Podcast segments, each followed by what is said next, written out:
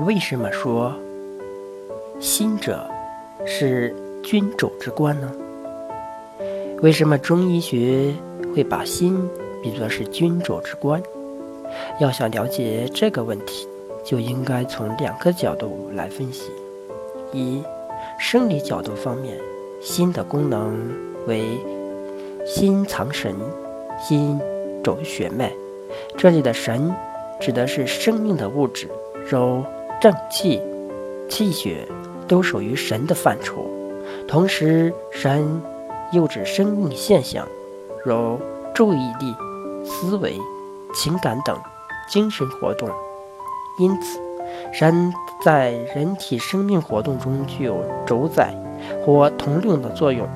这也就说明，人体中无论物质方面还是精神方面的神，均藏于心，并由心所主宰。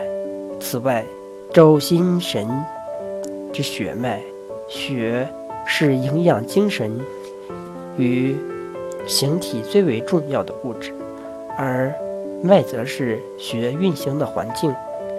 心主血脉的功能，也是其整藏神功能的基础。二，从病理角度说，周不明则十二光辉，使道闭塞而不通，行乃大伤，以此养生则殃。心的功能若出现问题，就会引起各个脏腑功能的失调，也就是说明其主宰的作用。随着现代医学的发展，很多人对这一观点产生怀疑。